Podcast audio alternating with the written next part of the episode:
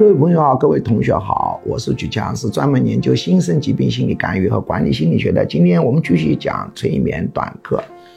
在催眠当中，特别引人注目的叫游戏性催眠。其实游戏性催眠的水平是属于低级的，真正的高级的催眠是怎么干预新生疾病？但游戏性催眠特别好玩，特别引人注目。很多人以为游戏性催眠很神呐。那比较常见的游戏性催眠就是陈桥，这是百年经典催眠。但还有比较常见的游戏性催眠就是如吃洋葱如苹果。一般来说，我们吃洋葱，特别是南方人吃洋葱是非常困难的，北方人还比较适应。即便是如此啊，北方人也不能把洋葱吃得像苹果一样的嘎巴脆啊。